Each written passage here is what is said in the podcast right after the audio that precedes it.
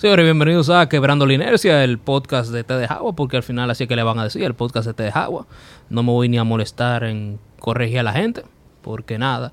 Eh, esto yo lo creé para, tú sabes, hablar más, escribir menos. Y mi invitado es Félix Nova. Un placer, de verdad. Un gusto. Félix, bienvenido a la República Socialista Soviética de mi podcast.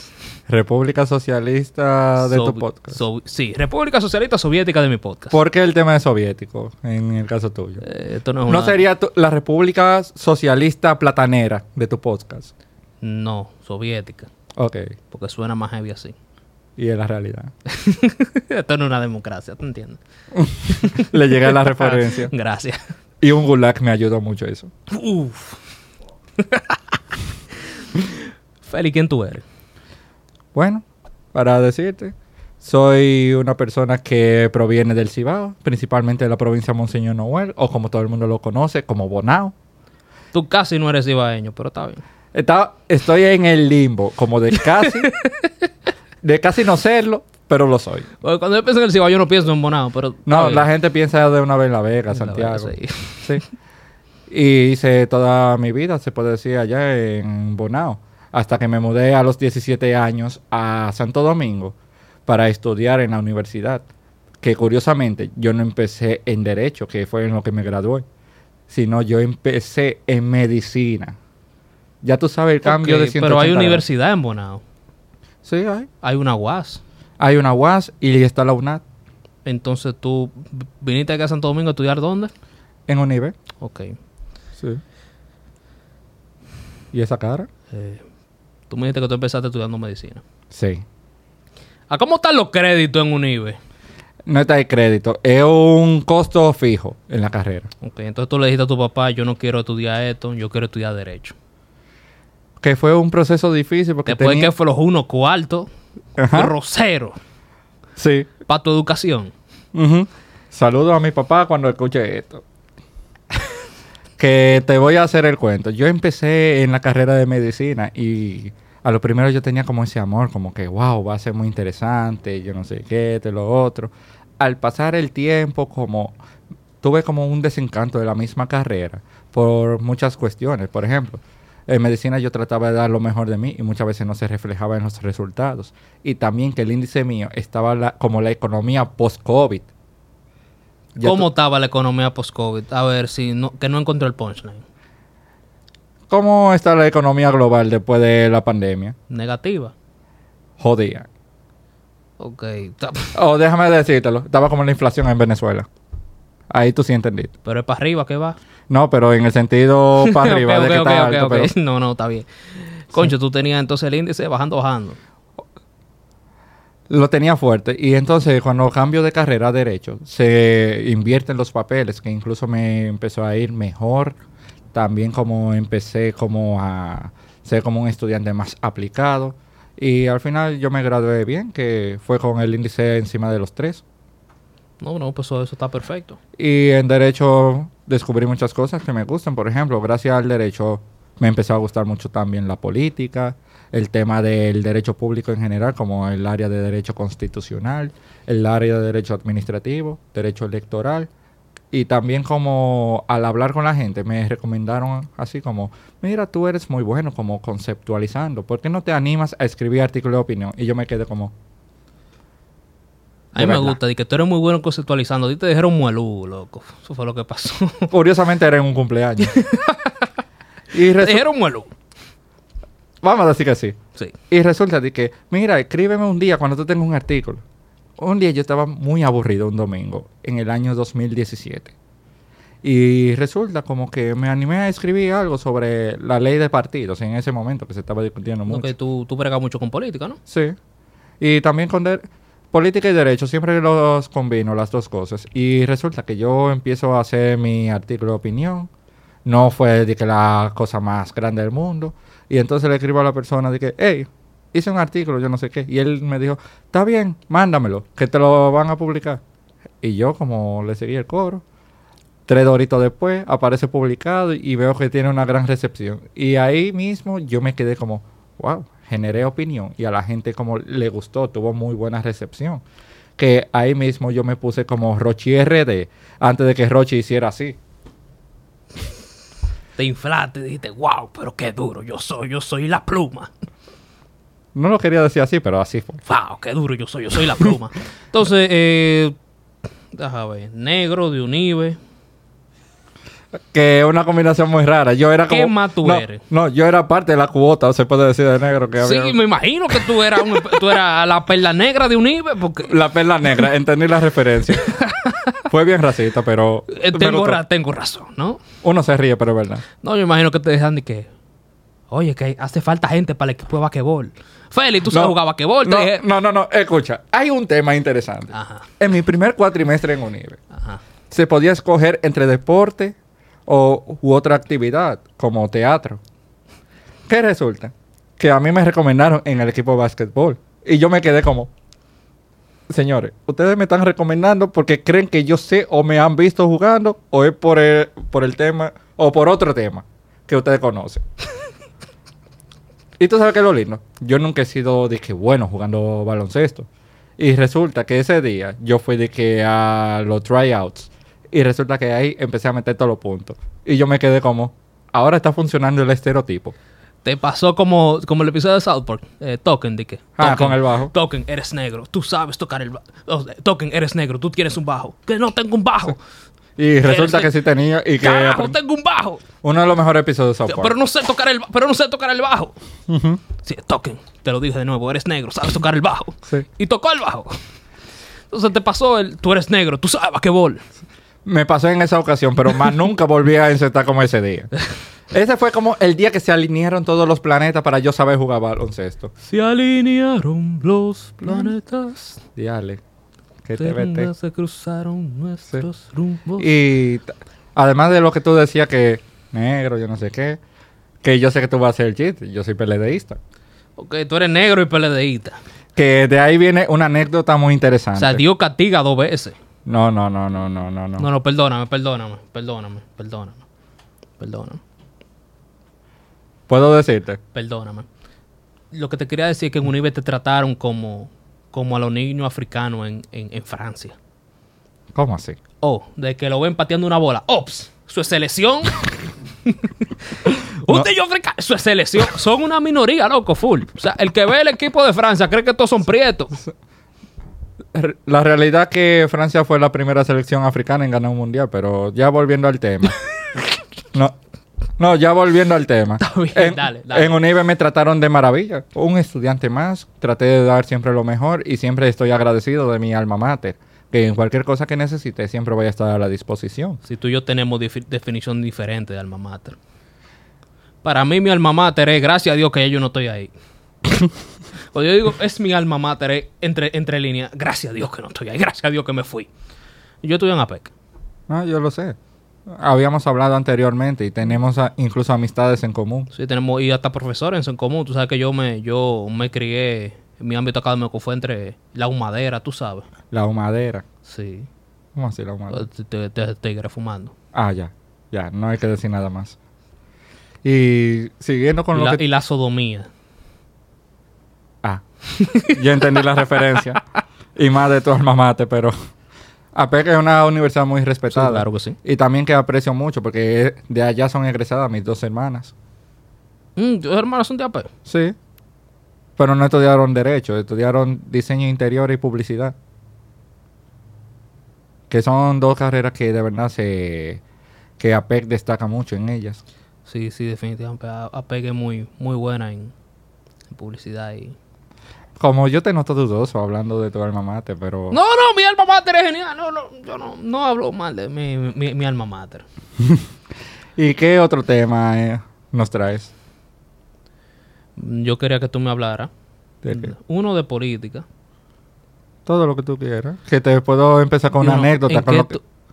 Cuéntame, eh, sí, porque una cosa, eh, mi, ami- mi querido amigo negro y PLDista. ¿Qué te llamó al PLD, loco? Fíjate, yo vengo de una familia que fue formada dentro del Partido de la Liberación Dominicana porque mi padre es miembro desde el año 79. Y incluso él adentró a mi mamá y a gran parte de mi familia materna. Y desde ahí yo he tenido un vínculo con el Partido de la Liberación Dominicana.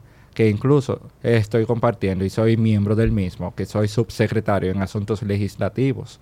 Y también hoy en día soy parte de la Coordinación Nacional de Juventud de la campaña de Abel Martínez, que en verdad el PLD es un partido que me ha ayudado mucho en mi formación, en mi capacitación. Y para entrar a la política, que fue en el año 2016, que le dije a mi papá que quería entrar a la política, él me dijo lo siguiente, ah, tú quieres entrar a la política, primero lee tu libro y después hablamos de política. Sí, te trató como todo un PLDista del 79. Y, no, y es la realidad, pero escucha. Ninguna realidad. Sí, fíjate, él me puso a leer Composición Social Dominicana, Ah. Capitalismo, Democracia y Liberación Nacional, Ajá. un compendio de Juan Bosch. Sí. Y cuando él me dijo de que hasta que tú no termines de leer no hablamos. En pocas palabras mi papá me dijo una versión fina de que cállese, usted no singa. Es versión política.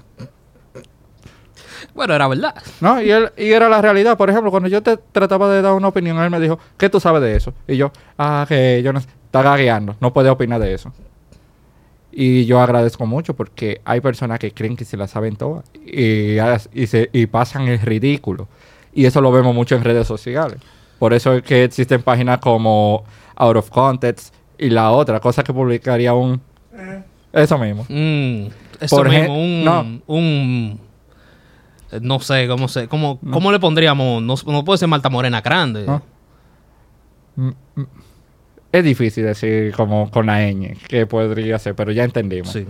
Y resulta que gracias a la formación que me dio mi papá en el aspecto político, Tú no sales en cosas que publicaría un mamañema. ya lo dijiste, no salgo en eso. Y también como he tratado de hacer la política lo más constructiva posible y no destructiva, porque cualquiera te puede decir algo en contra, pero sin base, que eso lo vemos el 95% de las veces. Y cuando tú ves a alguien que te habla de propuesta, haciendo una crítica, se quedan como el día. Fulano sí habla lindo y, y como y sabe qué hacer, de verdad. Que son muy pocos los políticos que pueden hacer eso. Por ejemplo, Juan Ariel Jiménez es uno de esas personas. Espérate, es, es una proeza. Pero él es PLDista igual que yo y tú hablabas mal de los PLDistas. Jaque mate. Sí, pero espérate, yo creo que. Espérate. Mira, mira, hay dos PLDistas que me. Que si me dicen, oye, apóyame, yo lo hago así. No hay tres. Tres. Te- sí, te cuento a ti. Ay, Dios mío. Si yo, fuera, le- si yo fuera blanquita, te hubieras sonrojado con lo que tú me dices. Hay que dejar los chistes racistas, loco, que me van a hacer reta vaina. es que no es racista, es el tema de que cuando yo me sonrojo pare con la lunita de WhatsApp. Wow, wow, wow, wow. Pero ya sigue. Hay Los otro tres. chiste reserv- hay otro podcast reservado para chistes malos. Es la realidad, pero. No, no está bien, no. Yo sé que tú eres una persona que tiene self-awareness de su negrura. Loco, bájate fuerte. ahí, Soy pero negro y orgulloso. A mucha honra. Hace 50 años tú fueras un Black Panther. Wow. Del movimiento. No, pero. Los tres. Además de mí, ¿cuáles son los otros dos? Juan Ariel Juan Ariel. y Dantes. Míos personales, los dos, que los aprecio mucho. Mío personal, porque, por ejemplo, Dantes lo, lo conozco de chiquito. Que es muy amigo de mi mamá. Y tú el que ayuda Sí. a mi doña. Tú tienes un agradecimiento. Para mí tú el que ayuda a mi doña tiene un agradecimiento. Sí. Porque tu, tu mamá es fiscal. Mi mamá es... sí, Y Dantes fue un tiempo fiscal. De seguro fue ahí que establecieron los vínculos. sí. Tiene sentido. Y además que él es una gran persona y que tiene muy buenas propuestas. Y además que él es amigo del amigo. Y eso es algo que yo agradezco mucho. Porque una persona que sea fiel a otro es alguien digno de mi admiración. Sin importar colores. Pero después de ahí yo no brego con política. No, y es entendible por varias razones. Por ejemplo, tú has querido como distanciarte en cierto nivel por un tema de que hay personas que, que te querían usar o algo por el estilo y también por la forma que podrían tratar a otras, a otras personas. Y por eso tú te mantienes más como al margen.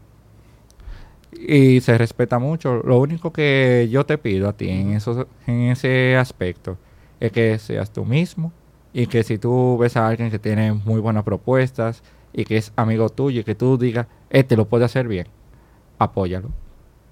Definitivamente. Que es eso lo que tenemos que hacer, principalmente nuestra generación, que queremos hacer como cosas diferentes. No, porque hay gente que se va con los colores así a la clara. Así- Y eso, y eso no está pasando factura, ¿eh, Félix? Pero si tú te has fijado últimamente, el tema del voto está siendo como más un sancocho tres carnes. Gracias a Dios. Porque, Sí. por ejemplo, en estas elecciones pasadas, 2020, Ujú. eh, ya no teníamos la rastre. Mm, mm. Entonces eso A nivel congresual. A nivel congresual, está bien. Sí. A nivel congresual, eso nos permitió hacer nuestro arroz con carne, Sí. hacer nuestro arroz con mango eh, electoral. Así mismo fue. Que ahí tú ves que, por ejemplo, aquí en la en la 1 del distrito, vemos que salió como muy variada la boleta. No, claro. Muchos, por ejemplo, votaron por Abinader, pero muchos votaron por José Horacio, Sí. que era en ese tiempo Alianza País, Ujú. Que ahora solamente es país. Por la división se perdió la alianza no quedó país. y nada más quedó país. Yo creo que ni país. Al menos tienen el color y Guillermo Moreno siempre va a ser candidato. Es un- eso, eso sí, eso es lo que me quilla de la política. De que la gente se perpetúa y siempre van a estar como en los espacios. No, sino que gente que se aprovecha de su condición. Explícate. Expl- Te explico. A él le conviene siempre ser el eterno underdog. Pero para ser underdog, al menos tiene que tener preferencia. La crema. Dije una mentira ahí. No, no, es verdad. Estamos Ah. hablando, o sea, el tipo no es ni underdog, pero la gente lo veía como un underdog. Hasta por lo menos dos elecciones atrás. Hasta tres. Atrás, tres, tres, el tipo insistente. Pero está bien. No, y consistente, porque siempre está en el mismo margen. Y yo creo que él llegó al 3%, por, al 3% una vez. No, ¿Cuál es el máximo que ha conseguido Guillermo Moreno? menos del 2%. Al menos ya saca diputados nacionales. Ey, sacó un diputado. sí, sí, sí. Ujú. Pero diputado nacional saca cualquiera ya. Ah, no exactamente, porque diputado nacional solo son cinco que pueden salir en total. Y eso es, son de los partidos que sacan un 1%. ¿Entiendes? Que ahí normalmente eso de diputados nacionales viene para que los partidos que no logren tener representación, pero cumplan con el requisito del 1% en las elecciones generales, tengan una representación dentro del Congreso. Por eso vemos como partidos como el Partido Cívico Renovador, que tiene un diputado, y el otros partidos PQDC tiene un, dipu- tiene un Sí. diputado. que sacaron diputados por el tema de alianzas que hicieron con otros partidos. Y ahí fue que lograron sacar ese diputado nacional. ¿Y qué diputado nacional, eh? Oh, ha, re- ha rendido. no, un, un espectáculo. Ha rendido para hacer las obras. sí, porque, sí, porque vamos a conceptualizar. Esto que tú me estás contando, yo que soy un ciudadano común, que no estoy en ese mundo, yo pienso, ah, pues, son las obras. Los diputados nacionales son las obras. Y también se encuentran diputados de ultramar, que son siete. ¿Para qué tenemos esa vaina? Que los diputados de ultramar son como una representación de los dominicanos en el exterior. Y hay tres circunscripciones del exterior. La uno representa como, vamos a decir así, la costa este de Estados Unidos, para decirlo así. Ay, Nueva York, Nueva Jersey, Florida. Espérate. No, Florida no. Florida es de lado. Pensilvania, esa parte. La circunscripción 2. Ahí yo creo que cae Florida en la circunscripción 2. También Puerto Rico, Panamá, Venezuela. Y la 3 es la de Europa. Y de esas tres circunscripciones se dividen siete diputados así, ultramar. No encuentro la necesidad de esa vaina. Yo soy turista, veo, pero no opino sobre ese tema. Yo a veces sigo tratando, incluso he pensado hacer como un- una investigación sobre beneficios de diputado ultramar. Eh, yo no lo encuentro. y Di que me gusta ese. Di que soy, soy eh, yo represento la, la- la circunscripción número uno. Represento a la costa este. ¿Qué tú representas? Tú representas al Bronx. Tú representas a Loren. Tú representas a Peramboy. Tú representas a Patterson. Tú representas... Eh, los estados completamente, una circunscripción entera, que son como varios estados o países. Es decir, que ese diputado tiene que viajar por esos lugares y reunirse con la diáspora. Pues lo mismo. Yo represento al Bronx. Represento a Peramboy. represento a Patterson. ¿sí? Yo no tengo que... No. si yo, yo- entonces yo no tengo que hacer campaña en New Hampshire, por ejemplo. Mientras logre sacar los votos en la circunscripción y tenga la cantidad de dominicanos que son hábiles de votar. Por eso... Hago campaña en el Bronx, en Patterson. Ya yo siento déjà vu cuando tú estás repitiendo otra vez Bron, Patterson. Y también están los diputados territoriales, que esos son los que sí conocemos en su mayoría, que son los que representan como su demarcación. Por ejemplo, los diputados del Distrito Nacional, los de Monseñor Noel, los de La Vega, los de Santiago. Son 178 en total. Que eso depende también de la cantidad de habitantes que tengan cada una de esas provincias, que puede ir variando por el tema de que, por ejemplo, el censo. Ajá. Si el censo como estima que una provincia ha incrementado en habitantes y otra ha bajado, el tema de las curules que puede tener para las próximas elecciones van a variar. Por ejemplo, lo mínimo que puede tener una provincia son dos diputados, el mínimo. Te voy a poner el caso de Ocoa, que tiene solamente dos diputados. Vamos a poner que en Ocoa incremente la población y que en otra provincia como, vamos a decir, Barahona, como se le disminuya. Fácilmente Barahona pierde un diputado y fácilmente se le traspasa el tema de Ocoa para las próximas elecciones. Se mantiene así 178 hasta que haya una reforma constitucional en caso de. Pues entonces Pedernales se va a quedar con dos siempre. Sí, ¿Y tienen dos? Ni modo que tengan dos. Pedernal, Independencia, son provincias que solamente tienen dos diputados. No te, te creo. No, yo sé por dónde tú vas. Que no hay de No, nada. no hay que...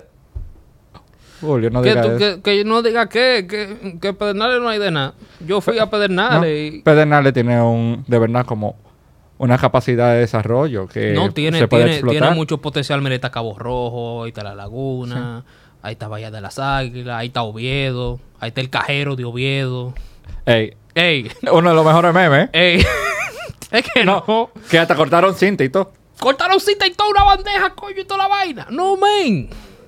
No, pero hemos visto cosas peores. Y yo tuve, y yo llegué a Oviedo y dije, no, espérate, ya que estoy aquí en la Sí. laguna y vaina, y me quedé en el único Airbnb que había en Oviedo. Hay un Airbnb en Oviedo. Para que tú veas. Y tú duermes con bachata de fondo. No solo con bachata de fondo, tú duermes con dos competencias de bachata de fondo. Oh, wow. Dos colmados ahí, dándole bachata de aduro. Uno con Luis Segura y otro con Anthony Santos. Bebiste esa noche. No queda de otra. Si te ponen bachata, ¿qué tú vas a hacer? Bueno, Bebe hasta que te dé sueño. y amargarte. Diablo, qué bachata. Pero sí, así se... Ya te dije la cantidad de diputados que hay en, en el país. Que los 178 territoriales, los 5 nacionales y los 7 de ultramar. Lo que hace un total de 190 diputados. Que es nuestra Cámara Baja. Sí, tenemos un congreso bicameral. Sí. ¿Tú entiendes que es ventajoso tener un congreso bicameral? Yo estoy más a favor de un congreso bicameral que unicameral. Y me gustaría explicarte ahora por lo- los siguientes motivos. Vamos a suponer de que tengamos un congreso unicameral. Y sí, ayudaría mucho a que muchas propuestas legislativas interesantes logren pasar más rápida y que el presidente pueda promulgarlas. Sí. Pero al mismo tiempo, no tenemos un filtro para algunas otras iniciativas que pueden ser dudosas. ¿Tú te recuerdas hace como un año atrás o dos que se habló de una supuesta ley mordaza? Sí, claro. Que fíjate que esa ley fue depositada, por ejemplo, en el Senado. Se estaba discutiendo, nadie le prestó atención. Tres doritos después aprobada en el Senado. Y ahí es que se vuelve noticia y la gente se da cuenta de lo que tiene ese proyecto, gracias a la noticia de que fue aprobada. Y la gente dijo, pero ¿cómo es posible que se apruebe eso? Y entonces llega la Cámara de Diputados y los diputados dicen, señores, tenemos esta papa caliente, vamos a resolver, vamos a engavetarla o modificarla. Ayuda mucho eso, un Congreso bicameral en esos aspectos. Y también que un Congreso bicameral te ayuda mucho como a que una iniciativa que sea aprobada en una Cámara, en otra, puedan como revisarla con mayor profundidad en la mayoría de ocasiones. Que eso hemos visto, por ejemplo, con la ley de extinción de dominio, que como fue aprobada en una de las cámaras, trajo mucho conflicto, que hasta muchos constitucionalistas estaban como dando ciertos comentarios de las fallas, de las falencias que tenía. Y, en la, y entonces en la otra cámara tuvieron como que poner algunos parches para el tema de la aprobación de la misma. Por eso yo digo muchas veces que un Congreso bicameral ayuda. Y también en el tema de la institucionalidad entre poder ejecutivo y legislativo, yo me he fijado que cuando es unicameral muchas veces pasa que si la mayoría es del presidente, se aprueba todo a vapor y no hay como una con- un contrapeso real de poderes. Mm, Ni modo. Y te lo digo, eh, que te quería, te quería preguntar. No, de, no debía ser que to- no debería ser que todas las propuestas surgen en la de diputados. Y una vez pasan por ahí, pasan al Senado. Que sea con ese orden. Sí, porque yo estoy viendo que, que hay, hay iniciativas de ambos lados y de ambos lados se, Sí. se Porque trabajan. Ahí yo digo lo único que yo aprendí en matemática en mi vida, que fue el orden de los factores no altera el producto. Es lo que estoy diciendo. Cualquier, por ejemplo, cualquiera de los cámaras puede empezar una iniciativa y después sigue el mismo procedimiento y va a la otra. Entonces, ¿cuál es la gracia de que yo tenga dos cámaras diferentes? La gracia, el tema de tanto las atribuciones que puede tener una que otra y también que la otra puede funcionar como tanto una cámara de calentamiento y de congelamiento. ¿Cómo así? Fí- Fíjate que el origen del Congreso, antigua Grecia, Ajá, que la Cámara de Representantes eran como la gente del pueblo. ok. Y resulta que la gente del pueblo discutía como la iniciativa. Así como, tú sabes cómo se maneja siempre la Cámara Baja, el- los congresos, No, así, tú la Cámara de Diputados, ¿Tú, tú quieres otro ejemplo así? Taiwán. No Taiwán. Taiwán te voy a decir ahorita. Reino Unido. Ey, buen ejemplo. Ey, o sea, la, cámara, la cámara de los... eh, es bicameral también. Sí. Tiene la cámara de los lores y la cámara de los comunes. La cámara de los lores eh, son vitalicios. Sí. Y, tú sabes, por el rey, vaina, todo, Ujú. la mayoría tiene un título... Y porque son lord. Todo tiene un título nobiliario. ¿verdad? La cámara de los comunes, un gallinero. Sí. Y, y eso Cámara es algo histórico. ¿no? Y, hay- fíjate que es y algo hay- histórico. Y hay partidos, eh, hasta independentistas. Ah, sí. Hay partido anti, anti-rey, hay partido anti-vaina. Pero claro, obviamente, el partido oficialista, que es la mayoría de las veces el partido conservador y unionista, Sí. que está a favor, tú sabes, de la unidad de Reino Unido, y está el otro, el, El laboral. el la- el la- el laborista, que son los que siempre se quedan siendo duros. Y es la realidad porque yo veo la cantidad de elecciones y el Partido Conservador ha tenido más primeras ministras que ministro ha tenido el Partido Laboralista. Ujú. Para que tú veas. Y entre ellas la dama de hierro. Margaret Thatcher. Uf, Una estrella. no es una estrella. Si el diablo tuviera. Si el diablo tuviera per- personificado, fuera Margaret Thatcher. Bárbaro. Y tú sabes, ese comentario Perdón, tuyo. discúlpame, no, ahora, no. Pero y, me, y me encanta ella. No, ¿eh? pero Y me escucha. encanta ella, ¿eh? Pero escucha, tu comentario hubiese sido más épico si tú tuvieras una camiseta de la selección argentina. El pipo. Eso es una referencia que la gente tiene que ver los años 80 para entender. Oye, me Abinader perdió la oportunidad cuando fue a Reino Unido. Porque- Oh. Saludos buenas, la campana. Ah, Sir Francis Drake. Claro, Sir Francis Drake vino aquí. Y, cogió la llegó- campana. Llegó a la, llegó a- no, espérate, él llega a Puerto, ¿verdad? Puerto de Santo Domingo, y él cree, y él ve la calle Las Damas, tú ves como la calle Las Damas en la zona colonial. Sí. Siempre fue así, de hecho creo que fue hasta mejor. Y él ve que, wow, pero hay cuarto aquí. Cuando él cruza entonces para el otro lado, no hay cuarto nada. El cocote. Esto era una colonia en abandono y miserable. Viviendo del situado. Drake, Drake saqueó lo que pudo. Y dejó esta miseria en aún más pobre. Y se llevó hasta la banda, y se llevó hasta la campana de la catedral. Y la llevó a Inglaterra. Así es, donde ellos le exhiben con mucho orgullo. Hay algo que si van los ingleses que no que sea de otro pa- que no sea de otro país. No, si, si los ingleses se pusieran a devolver todo lo que se robaron. No tuviera museo. no tuviera museo. Eso era. Y no tuvieran la Malvina. Las Malvinas son de ellos. Ellos no se las robaron. Y es mi opinión. O sea, no solo es mi opinión. Yo, yo creo fuertemente que las Malvinas son... Ellos, ellos ta- tenían rato ahí. Dale, yo tenía que venir con la camiseta de Argentina el día de hoy. Tú debes venir como te diera tu gana, Sí, no con camisa. Pero está bien. Lo que Me- te quiero es decir que que- me siento cómodo contigo. Ay, gracias. Gracias. Me lo dicen mucho. That's what she said. Oh, wow. Muy buena Entonces-. Ya, volviendo al tema No, del no, Congreso. No, no, espérate, que, que yo quiero, que yo quiero acabarte con el tema. Ah, ya. Sigue. Yo creo que las Malvinas son inglesas. Mm. Porque eso de la guerra de la Malvinas fue parte de un de cómo hace la dictadura, de crearte un enemigo externo para perpetuarse. Que eso yo lo O sea- aprendí gracias a 1984 de Orwell. Sí, también. Y tú lo aprendes en 1984, tú lo aprendes en Fahrenheit 451, tú lo aprendes en hasta los Juegos del Hambre. Sí. Cada distopía dictatorial tú puedes encontrar esos elementos en común. Y que también son los elementos comunes de toda la dictadura que ha pasado por el siglo XX y siglo XXI. la realidad. Por La eso realidad. vemos muchos de los gobiernos autoritarios siempre le echan la culpa al imperialismo. No solo, no solo el imperialismo, sí, Ma- Maduro, Maduro, eso es culpa del imperialismo. Exacto. Lo mismo que decía Chávez, eso es culpa del, eso es culpa del capitalismo. Nicaragua ¿Tú también. sabes, ¿Sabes lo que saltó Chávez una vez? ¿Con qué de de que- todo?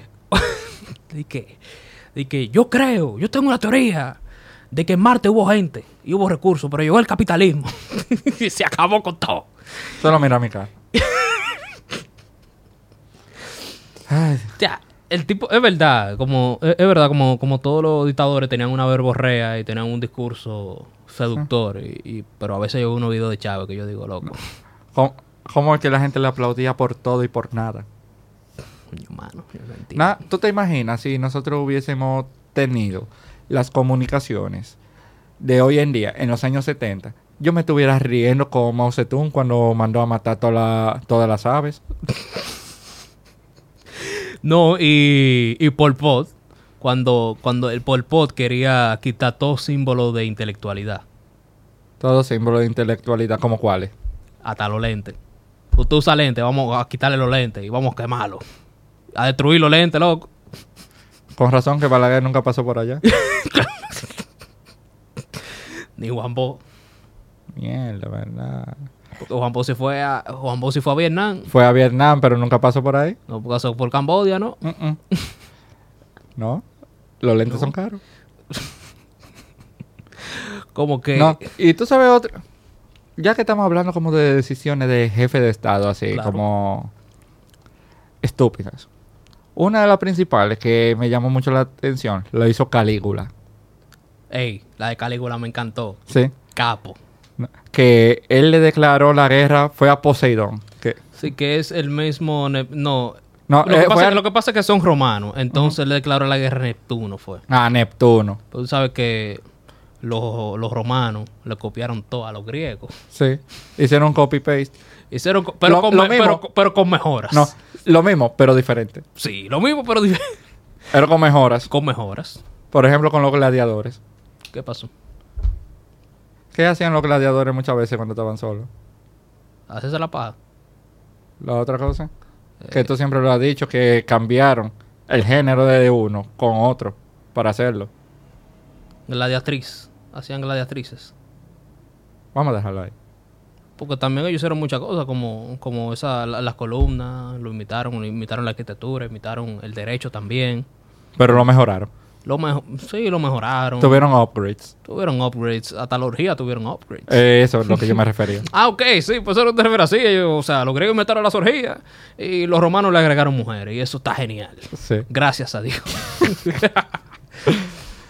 Que Calígula le declaró la guerra a Neptuno, si no me equivoco. A Neptuno. Y resulta que mandó a todos sus soldados a la orilla del agua a apuñalar el agua. machetazo, loco.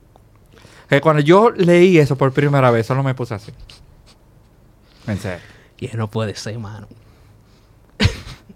Ahora, de decisiones de presidente, ¿cuál fue una de las que tú dijiste?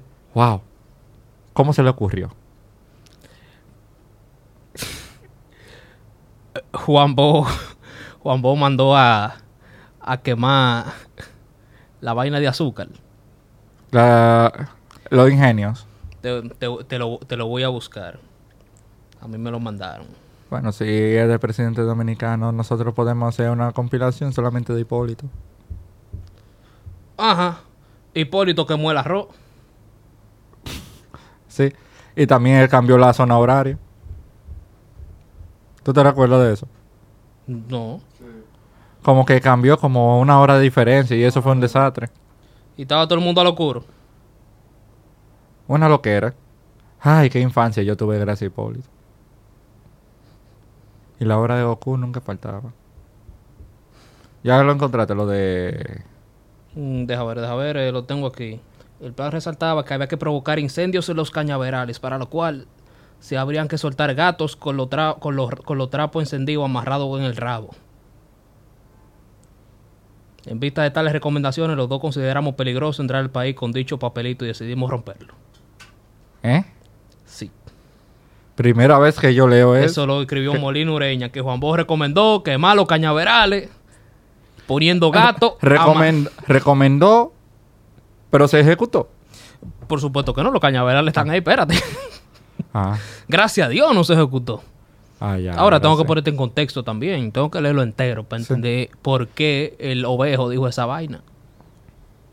Y es necesario tener contexto para saber por qué él hizo esa decisión. Y más que Juan Bosch destacó muchas cosas, principalmente del campo.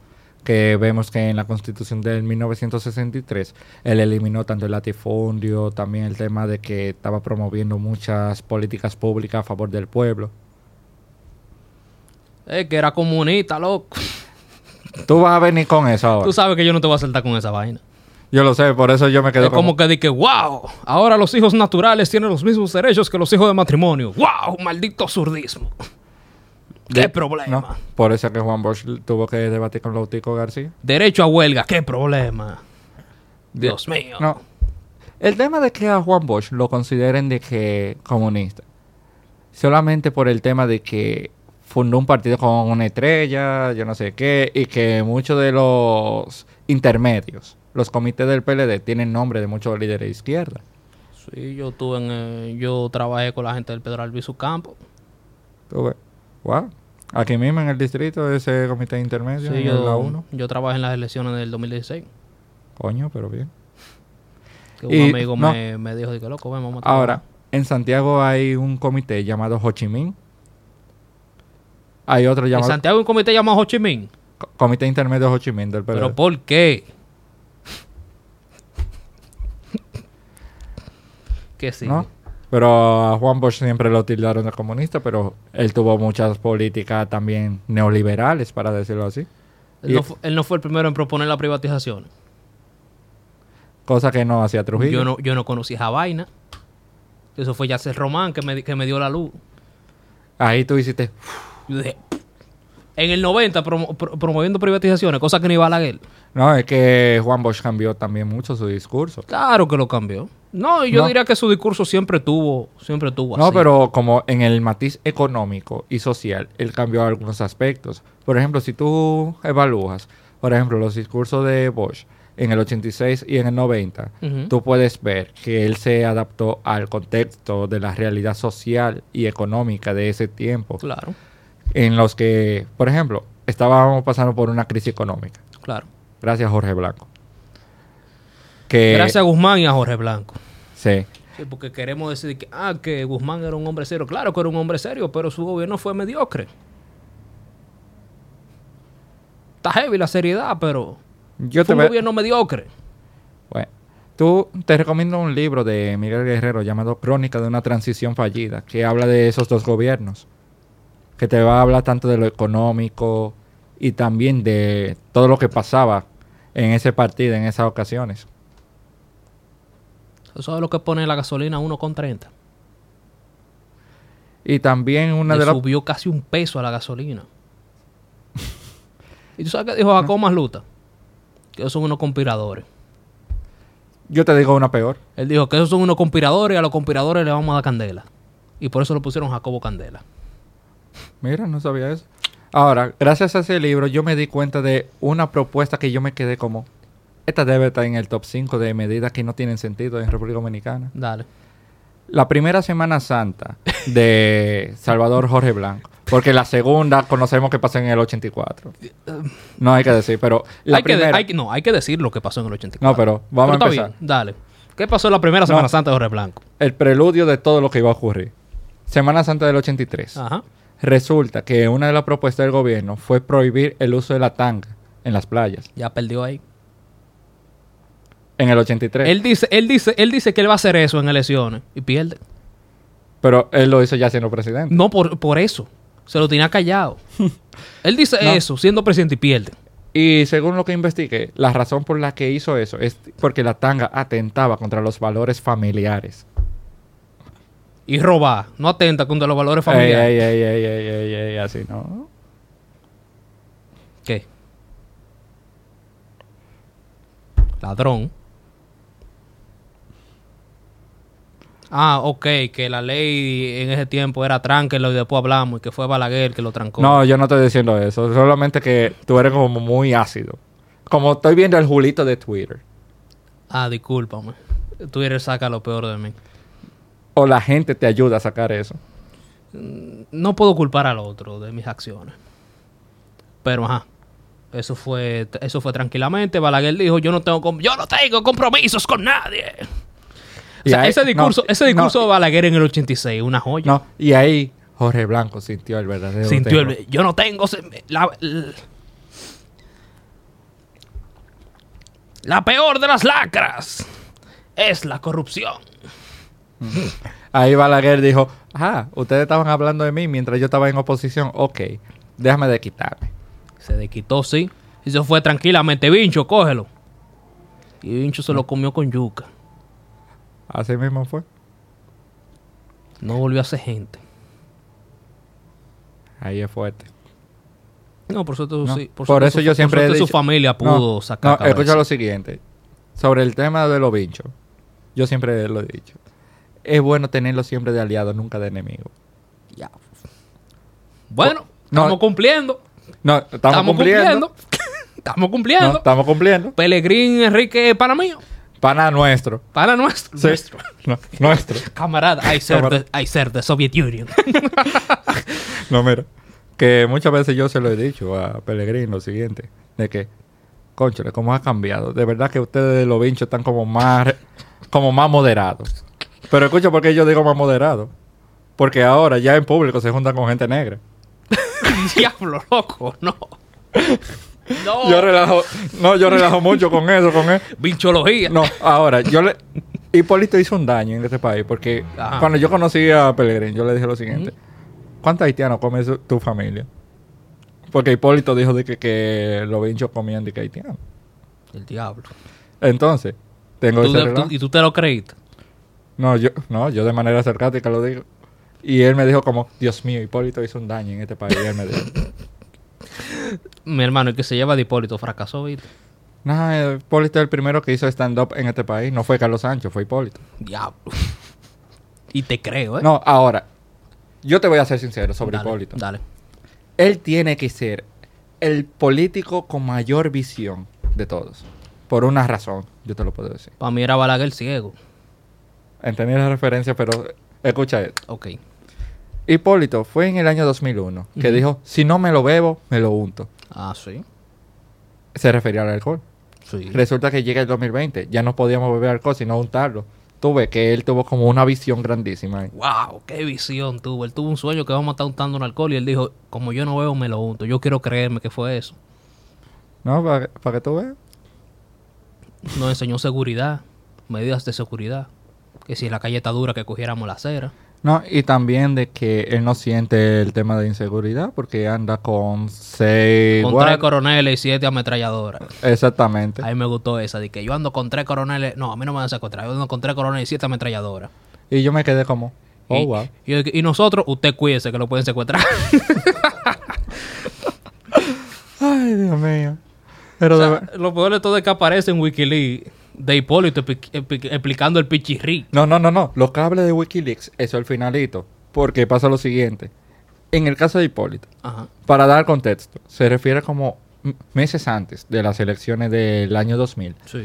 que su rival era Danilo Medina. Un muy debilitado y poco apoyado Danilo Sí. Medina. Que entonces, en unas conversaciones con gente de la embajada, Hipólito le dijo de que lo tengo agarrado por el pichirri. y, le- y la gente no entendió que era el pichirri del cuerpo diplomático. Y le dijeron, ¿no puede explicar qué es el pichirri? Y entonces, Imagínate, imagínate ese señor entonces explicando lo que el yo leyendo eso en inglés, yo me estaba imaginando a Hipólito explicándole a esa gente el pichirri. Sí. Entonces, yo, cuando terminé de leer eso, yo miré hacia arriba y me puse a pensar en esa persona que estaba escuchando a Hipólito hablando del pichirri, después de que a reportarlo a sus superiores, de que, ¿qué usted habló con el presidente? Hablamos del pichirri. ¿Me puede decir que el pichirri? No puedo explicárselo. Aquí hay una transcripción que tiene la escriba de lo que es el pichirrí. Y Sí. está registrado esa vaina. ¿De verdad? Sí, sí. Está registrado. Te puedo mandar el link. ¿Está bien? Yo, yo te lo voy a mandar. Sí. Eso, eso es oro. O sea, habla de que, habla en inglés, todo en inglés, de cómo Hipólito se refiere a sus rivales. Y de cómo él decía que Leonel era una persona de dudosa sexualidad. Ah, y también, no. y también. Full loco, no, o, sea, y- eh, o sea, yo me imagino la gente de la embajada que fue lo que, lo que escuchó No. y que Leonel es pájaro. no. Eso fue- eso fue lo que escucharon. y siguiendo con otro de los cables de Wikileaks, Ajá. refiriéndose a Leonel, lo tilda como de izquierdita, chavita, yo no sé qué. Que cuando Leonel ganó las elecciones del año 2004, resulta que Leonel estaba caliente con los gringos gracias a Hipólito. E Hipólito era pana de los Bush por el tema de que cuando Hipólito estudió en Estados Unidos, él se hizo pana con uno de los hermanos Bush. Entonces Leonel tenía toda la de perder. ¿Qué hizo? En Cancillería puso a Morales Troncoso, reformista. muy duro, Y Morales amigo de los republicanos. Claro. Fue ahí. Esa fue la jugada que tuvo que hacer Leonel. Ahora, lo que él dijo de Danilo Medina. Si ustedes dejan que ese marxista, leninista, maoísta llegue al poder, no quiera apearse de esa silla. En unos cables de Wikileaks lo dice. Leonel, maoísta. No, a Danilo. Ah, a Danilo. Bueno. Para que tú veas cómo... Y, de que son panas. Tú sabes cómo son los panos de Hipólito. No, que uno, que uno lo critica, pero hay que tenerlo ahí para... Sí. Uno tiene que tener su pendejo ahí para criticarlo. Yo lo digo. Hipólito es una máquina de memes. Una máquina infinita de memes. Sí. Patrimonio cultural de la comedia dominicana. Yo lamento que Hipólito no se haya, no se hizo presidente. Yo lamento que el PPH no haya sido poder en los tiempos del internet.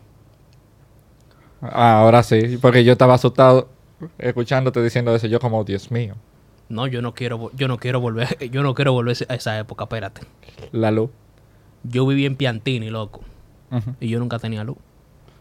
Yo viví en la, en la Federico Geraldino, esquina Paso Locutora, al lado de Sofía, Mm, y yo nunca tenía luz.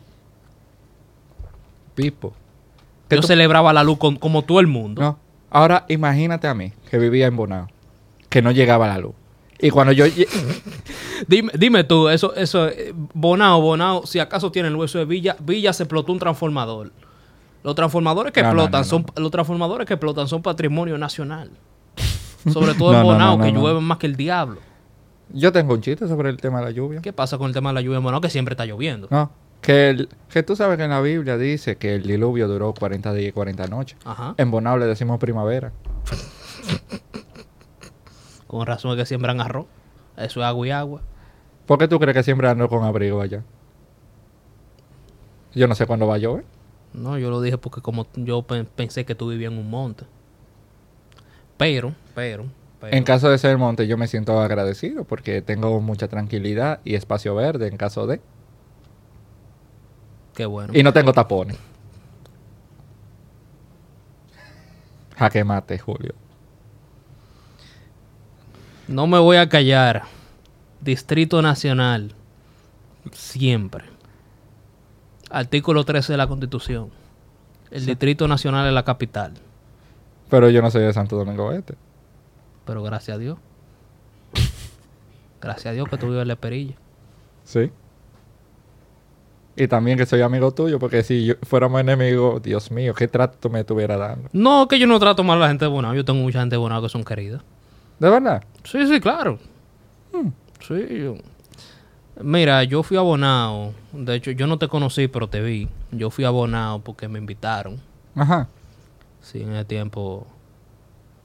Cosa, el que era mi suegro en ese tiempo tenía una búsqueda con unos cables ahí de, de- de un evento que estaban haciendo, celebrando En la voz del Yuna. en la voz del Yuna. Epa. Como el aniversario era. Entonces, lo que yo vi y que mencionaron cada, cada frase que tenían era terminada con agradecimiento a Félix Nova. O sea, yo ese tipo parecía el Juan Ramón Gómez Díaz, pero de Bonao, Mi pai. tu pai. Sí. Y tú estabas ahí al lado de tu pai. ¿En qué año fue eso? ¿2017? Todo sí, 2017, 18, por ahí. Ya, pues tu suegro cogió una buena ruta y te llevó para que tú veas el cariño que te tenía. Me dejaron dormir eh, con ellos, pero en la sala. El progreso es bueno. Sí, él se levantaba a cada momento a revisar si yo estaba durmiendo ahí de verdad. Ah, porque sabe que tú eres un pillo. Yo no soy un pillo, loco. Yo soy un alma de Dios. Y yo soy rubio. Pues fue ahí que nos conocimos. Yo te vi, no nos conocimos. La puta es que ahí nos chupamos un me chupé un concierto, conocí la- el recién renovado Voz del Yuna, donde estaba ahí prim- primero la voz dominicana, que luego Petán Trujillo lo mandó para Santo Domingo y lo convirtió en el Canal 4. Sí. La cosa es que ahí muy buen museo ese. Pero ahí vi un concierto de lo que queda de Braulio. Que TBT. Fue un TBT, loco, ese tipo un TBT No, andante. Pe- pero O sea, para mí. Braulio estaba muerto, men. Braulio es una persona que yo no lo conocía en ese momento, pero me encantó lo que vi de él. Sí, él hasta hizo stand-up ahí prácticamente, Ay, Dios mío. haciendo su cuento de viejo. Tú sabes ya los artistas que hacen cuando ya son mayores se ponen a hacer cuentos. Se para- ponen a hacer cuentos en el para- escenario. no, para ganar tiempo. ¿Tú sabes quién es el máximo exponente de los cuentos? ¿Quién? Sergio Vargas. Ah, se lo se pone a hacer cuentos. Muchacho, que sí, ¿qué? La palabra cuento es ching. Ve acá, ¿qué es 1980? ¿Qué, rep- qué significa 1986 para Sergio Vargas? ¿Qué significa? Yo no entiendo que siempre lo iba mencionando esa vaina. Yo Él no siempre sé. está en el concierto y que 1986, yo no entiendo. Yo no, no lo entendí. Yo quiero en algún momento en esta época que ese hombre se siente para yo, pens- para yo nada más preguntarle esa vaina y decir, Andy, corta, que se acabó. La, fa- Sí. la pregunta, la mejor pregunta de año. ¿Qué significa 1986 para Sergio Vargas? Mira, esa es ahora una pregunta interesante. Yo tengo que buscarlo a, saber qué significa mi No, no, yo le voy a, ahora, ahora la duda, Porque ¿cuántas ahora la veces duda él no está pregu- sembrada en mi corazón y yo le voy a caer atrás a ese señor. Sí. Aunque tenga que agarrar, aunque tenga que agarrar por la greña, él se va a sentar aquí. Y te digo algo, sería un Dime. éxito. Claro que sería un éxito que me contaría Sergio Vargas. Y del bochazo que le echó a Tony Andrade. ¿Tú te acuerdas del boche que le echó a Tony Andrade? Lo tengo residualmente. Ok. Que él le preguntó de que... Que se cuenta que la hija de Yolandita Monge es de, es de Anthony Río. Tú conoces, a- tú conoces a Anthony Río, eso él te comentó y dice, y dice Sergio, y dice Sergio, ese tema no fue hablado. Pero tú conoces a Yo- tú eres amigo de Yolandita. Y dijo, y dijo Tony, la conozco. Pues pregúntale. Oh, wow. Así como que, dime, ¿me quieres meter al medio? Pero que ya. No, él estaba de risita. Pero No. es que se notó. No, pero diplomático. No, súper diplomático, me encanta. No, esos son los mejores bochos. Además, yo uso mucho a Sergio Vargas en la pelota. Tú sabes que yo soy de los toros. So, yo Sí. estoy descalificado temprano. No, al menos ganaron un campeonato en el 20. Y fíjate que por ganar ese campeonato vino el COVID. ¿Tú quieres echar ahora que el, el COVID es culpa de que los toros ganaran? En parte. Tenemos Fíjate Tres campeonatos, No, amigo. Tres No, campeonatos, está- amigo. no, Yo. El país estaba tranquilo y todo eso. Vienen los toros, ganan el campeonato. Y para el cosmo, la Serie del Caribe. Y Y pierde el, y pierde el PLD. Pierde el PLD, llega la pandemia. Y yo dije, papá Dios, el orden natural de la cosa. No, el orden natural de la cosa ha cambiado. Yo tengo que ir a otro multiverso a ver qué fue lo que pasó cuando ga- si ganaban la estrella o ganaba el Licey. Cada vez que pierde las estrellas, yo digo que gana el país. Sí. Claro. Esa práctica tribal que ellos tienen de coger la mata, como no tienen bandera, esos rullillos, de coger la mata y usarla de bandera. Eso es lo que hacen. Ellos hacen en la caravana esa vaina. Mira, yo no Cuando esos tigres ganan en la romana, esos tigres traen sillas, se mean en, se mean en el obelisco, cogen la mata y la pelan, dejan la romana peladita. ¿Por Yo- qué? Porque son unos salvajes que no, No. pueden ver ganar un juego. Bueno, Siempre con el jodido Serie 23 ese del... que yo entendí eso de Serie 23 fue hace un par de días atrás. En la cédula de ellos era que. Eh, salía. en, en la época de, de que era así la cedulación por territorio. Ya no, ya los jóvenes Sí, tenemos 402. 402. Usted, 402, usted es joven. No, y si yo veo un 048, yo digo, bueno, Bueno. O 001. Bueno. no. Si tu cédula es 001, tú tienes que ir a hacerte examen de próstata y muchas cosas. No, ya tú tienes que te metan el dedo. Eso no son lindo. Nunca suena lindo ir, a- y- al urólogo. Eso no es bello ni para los hombres ni para las mujeres. Una mujer yendo al urólogo. Bueno, con- todo el mundo va al urólogo. Déjate de esa vaina. Las mujeres van al urólogo. Las mujeres no mean. Tú el que mea va al urólogo. ah, bueno. Con razón que yo no rendí para medicina y me cambié. Ya. Pero tú volviendo al tema de los toros, eso me recuerda cuando las águilas ganaron al año siguiente. Estábamos en medio de Estaba toque de feliz tú. Pero escucha, estábamos en medio de toque de queda. Y el juego era en San Francisco de Macorís. Y las águilas le ganan ese juego a, San Fra- a los gigantes. Y yo de una vez me pongo a pensar, Santiago va a romper el toque de queda. Y te digo algo, hicieron caravana hasta los mismos policías. Oh, la verdad que el aguilucho es, es fanático, enfermo No. con ese trapo de equipo. Digo, perdón, es fanático, enfermo con, con su equipo. y No, yo- mira, yo- al yo final uno habla lo que tiene en el corazón y tú estás hablando bajo la condición tuya de fanático de los toros. Eh, por eso no voy a hablar tanta mierda. Qué bueno Ven. que tú lo sabes. no, pero volviendo al tema con la pelota. Que fíjate, a mí me gusta mucho el Cibao para los juegos porque el cibaeño es de verdad radical y fanático de ese equipo. El cibaño llora en el estadio. De todo. Yo no he visto un tigre llorando por un equipo así, loco. No, Eso, eso, mira. da, eso da pena. No, yo te voy a poner un caso. Dale. El año pasado yo llevé a mi mamá a ver un juego de pelota. Ella nunca había ido al play. Y yo dije, doña, vamos allá a ver un juego. Resulta que el juego era entre Águila y Estrella. Ujú. Mi mamá, la mujer más tranquila del mundo. Ok. Pero cuando se sentó ahí en el play, ella sacó como toda la ira y todo y cualquier otro Tú- tipo de Tú comportamiento. desconocías a tu mamá. No, yo te voy a decir algo. Dale. Ma- mi mamá, un azúcar. Pero cuando vio como que las águilas le hicieron un error, entre ella y yo, como nos volvimos violentos, viendo los errores de las águilas. Pero cuando estaban ganando las águilas, nosotros celebrando.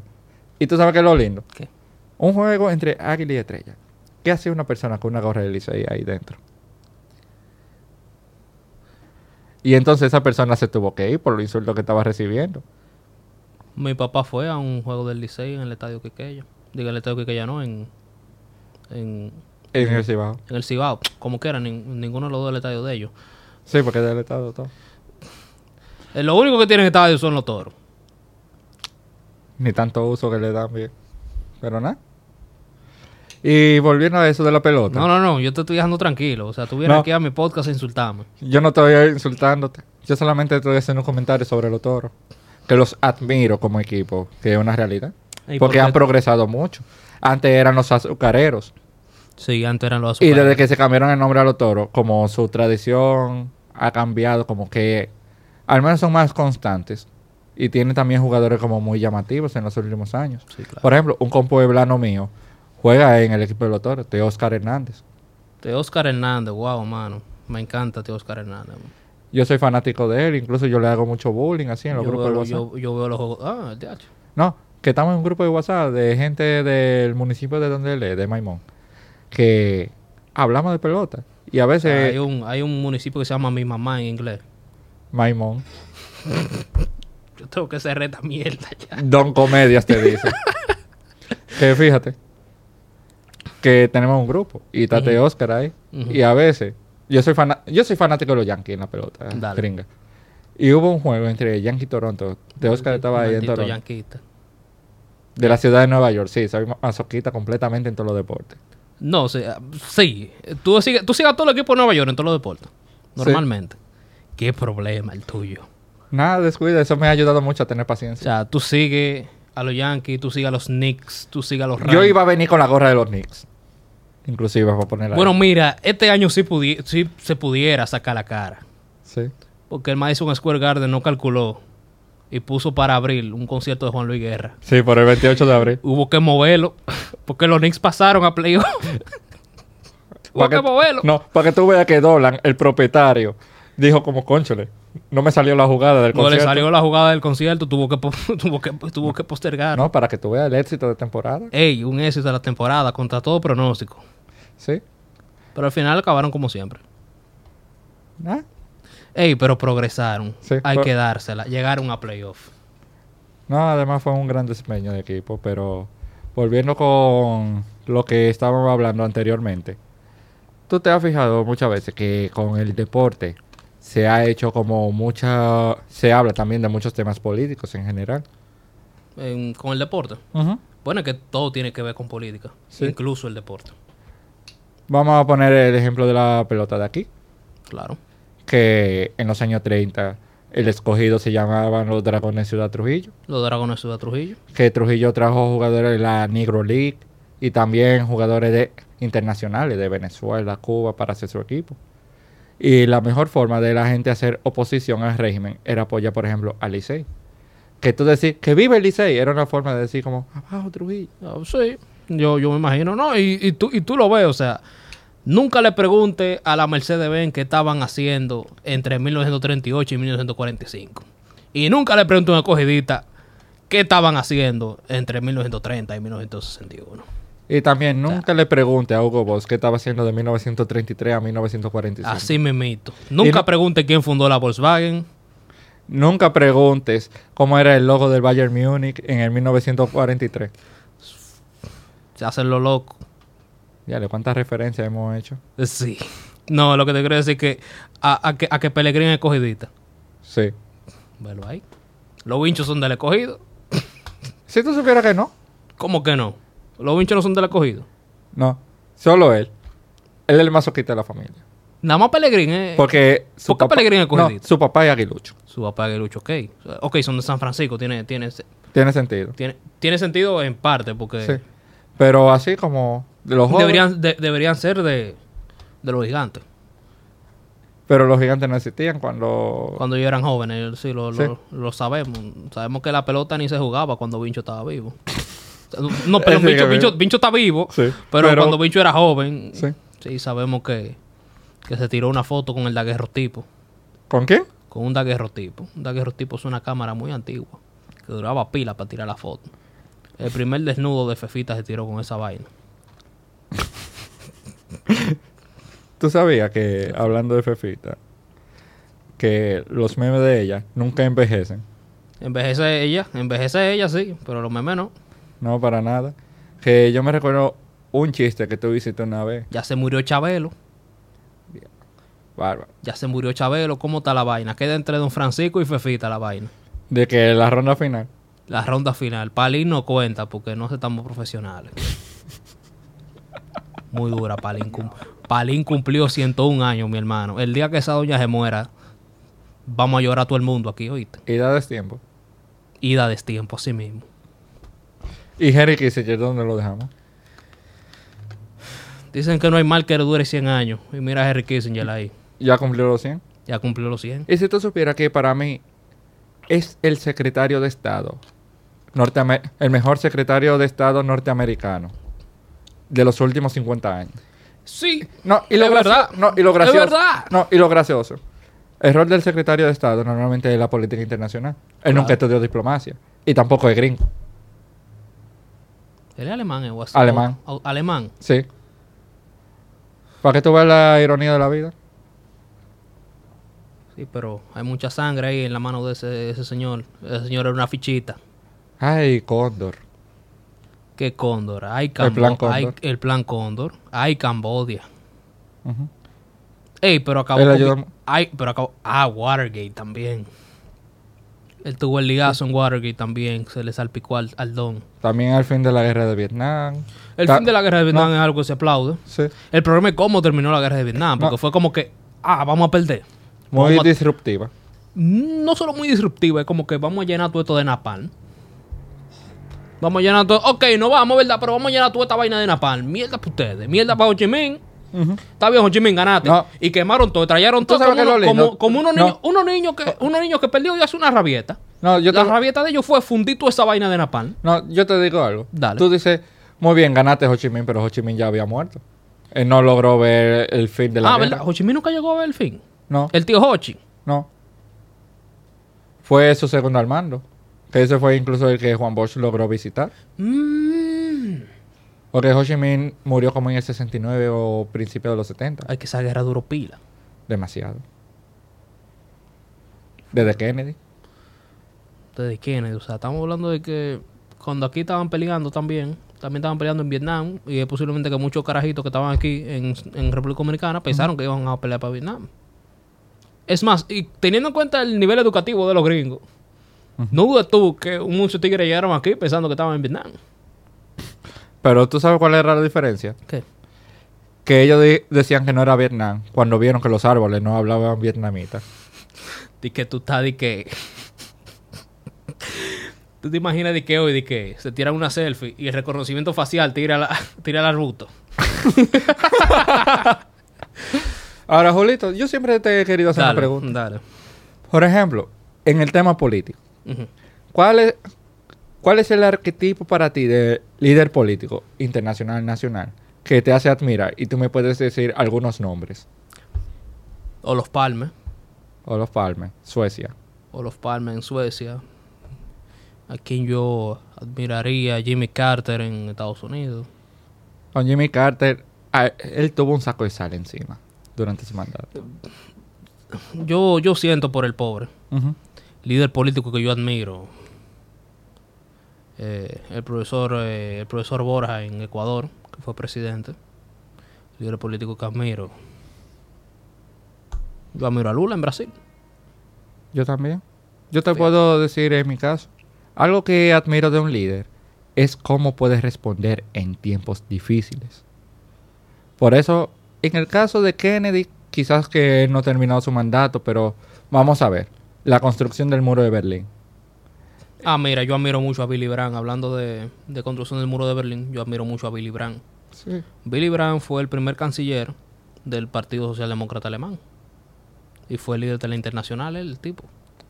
Fue presidente de la internacional. Él llegó aquí al país en el 80 a No visitar. sabía. Te voy a enseñar la foto. Aquí vino Billy Brandt. Pero Billy Brandt, desde que llegó, él se propuso, y todo lo que hizo, toda su política exterior, fue uno, abrazar a su amigo oriental, porque estaban viviendo como uno paria, que ellos también son Alemania Sí. y que Alemania también fue reconocida por la ONU gracias a la política de Willy Brandt. Una, una vuelta, algo que dio la vuelta al mundo fue cuando Willy Brandt se arrodilló ante, ante el monumento a los judíos del gueto. Que como una señal de no le voy a dar mi política Ostpolitik es no darle la espalda a los países del Pacto de Varsovia. Me gustaría leer más sobre Willy Brandt, en verdad. Entonces, Billy Brandt, bueno, soy Willy, o Billy, o sea, que yo pronuncio la W con, como una B. Entonces, Billy Brandt, él pudo ver la- ese muro, él propuso caer ese muro, tumbarlo como sea. Y él pudo ver cuándo cayó ese muro. Y murió tres años después de cáncer. Al Pero me- feliz. me imagino. ¿Tú sabes otro líder que admiro mucho? Nelson Mandela. Nelson Mandela. La razón por la que más lo admiro es por su estoicismo y también de que no guardó rencor después de 27 años en la cárcel, Loco, 27 años en una cárcel de Sudáfrica.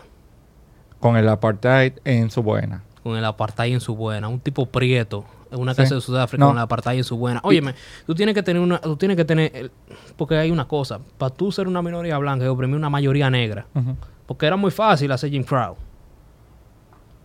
La segregación de Estados Unidos, facilísimo. Ujú. O sea, lo difícil que tú coges tú esa población, siendo tú la minoría, y oprimirla. Complicado. Es complicado. Yo te pongo el ejemplo de Mandela porque a la hora de salir, una persona normal va a buscar vendetta. Oh, yo me lambo a yo me, yo yo digo, yo no tengo yo, yo no tengo malicia, pero la cárcel cambia a la gente y mucha gente sale peor de ahí. ¿sí? Y más en el tercer mundo. Cualquiera pudiera entender que Nelson Mandela quisiera volarle el cocote a todito. Y fíjate, Piénsalo, si aunque si Nelson Mandela le hubiera volado el cocote a todito, no tuviéramos a Elon Musk. Tuché. Y fíjate que Mandela, yo me ¿Eso es bueno o es malo? Depende. Está bien, tranquilo, tranquilo. No, No que yo me puse mucho a investigar sobre la vida de Mandela. Ujú. Y entonces resulta que cuando estaba en prisión, él leyó un libro en específico, Meditaciones de Marco Aurelio. Y fue gracias a eso que yo conocí que es el estoicismo. Que cuando estábamos durante la pandemia, que todo el mundo se estaba volviendo loco, Ajá. yo me abracé mucho en el estoicismo, que me ayudó mucho como a mantener la calma y saber que todo lo que está ocurriendo no es por mi culpa, son cosas ajenas a mí. Lo que sí puedo controlar es mi comportamiento hacia esas cosas. Que eso es uno de los principios que abraza el estoicismo y es lo que estoy practicando desde aquel día. Y eso yo lo descubrí leyendo sobre Mandela.